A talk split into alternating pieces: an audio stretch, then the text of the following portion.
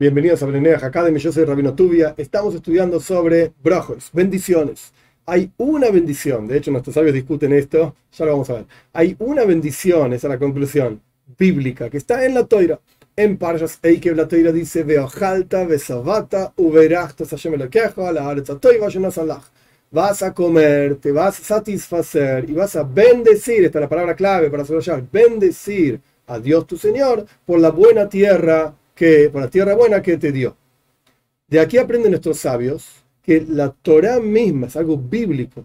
La Torah misma está diciéndote que una vez que comiste pan, porque de esto está hablando el texto, una vez que comiste pan, y aparte del pan era la comida principal, la gente piensa que hay que comer un pedazo de carne y una verdura y esto y comer sano, etcétera, etcétera. Antiguamente la comida realmente era pan.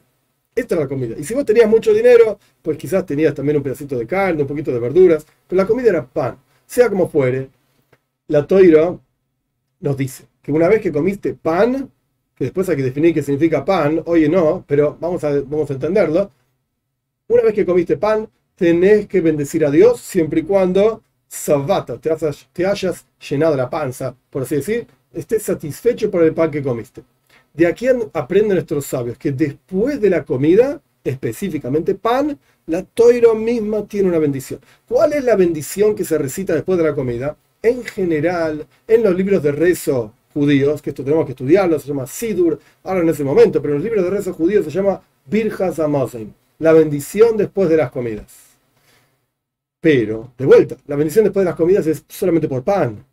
Nuestros sabios agregan a esto y dicen y como corresponde bendecir antes de las comidas, pues también corresponde agradecer a Dios después de las comidas. La bendición antes de la comida ya estudiamos que es para redimir el alimento que le pertenece a Dios y poder tener beneficio de ese alimento.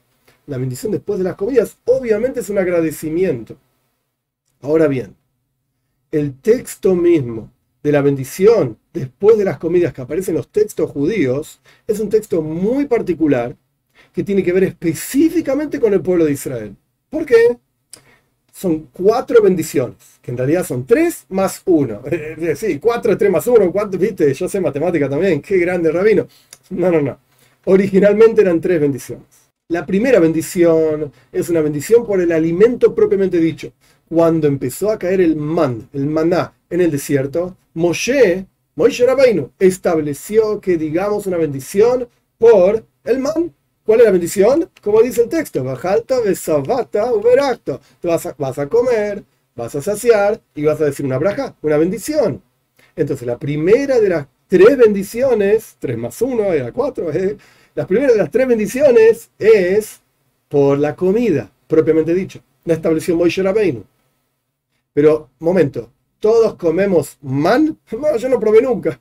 Man quedó guardado. Nuestros sabios explican que hay una vasija guardada con man, está escondida junto con el arca, etcétera. No importa, abajo del templo. Sea como fuere, no comimos man. Hoy en día se aplica al pan, pero está relacionada con justamente la relación entre Dios y el pueblo de Israel, en este caer el man todos los días, el maná y lo comían, etcétera. La segunda bendición de estas tres, tres más uno es cuatro, etcétera. La segunda bendición de las tres la estableció Yoshua Yoshua bin Nun, cuando el pueblo de Israel entra en la tierra de Israel, oh, ahora estamos en nuestra tierra, entonces es una bendición que está relacionada a la relación con el pueblo de Israel, con la tierra de Israel. Yoshua, hace muchísimos años.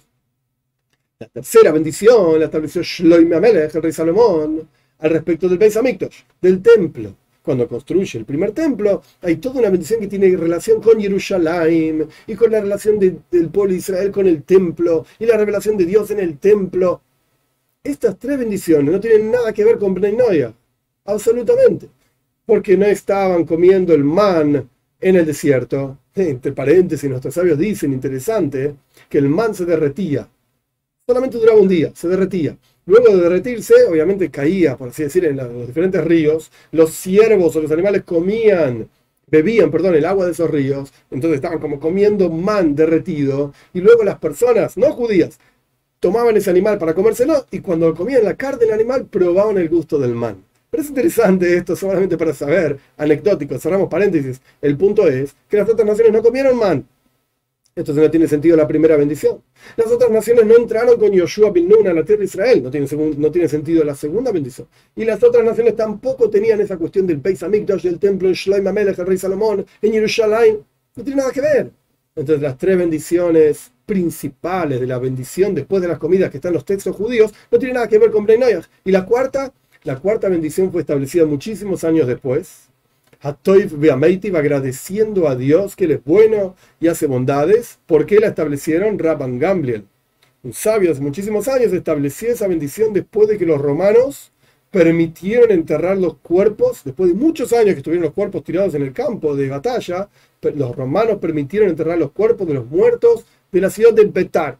En Betar una rebelión del pueblo de Israel contra los romanos alrededor del año 120 de la era común los romanos aplastaron la rebelión y por el enojo que tenían no permitieron enterrar a los muertos. Años después lo permitieron, nuestros sabios establecieron una braja, una bendición más agradeciendo a Dios. Que tampoco entonces tiene que ver con Breinoyach, porque no estaban en la rebelión de Petar, porque no tenían que ver con los cuerpos enterrados, etc. Entonces, ninguna de las cuatro bendiciones del Pirjas Amosen, de la bendición después de las comidas de los textos judíos, tiene que ver con Breinoyach.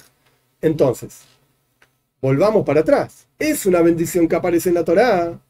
¿Es una obligación para Bnei La respuesta es no, porque está hablando en ese lugar, en Parshas Eikem, en la Torá, está hablando de la tierra buena que Dios te dio, que vas a comer, te vas a saciar, etc.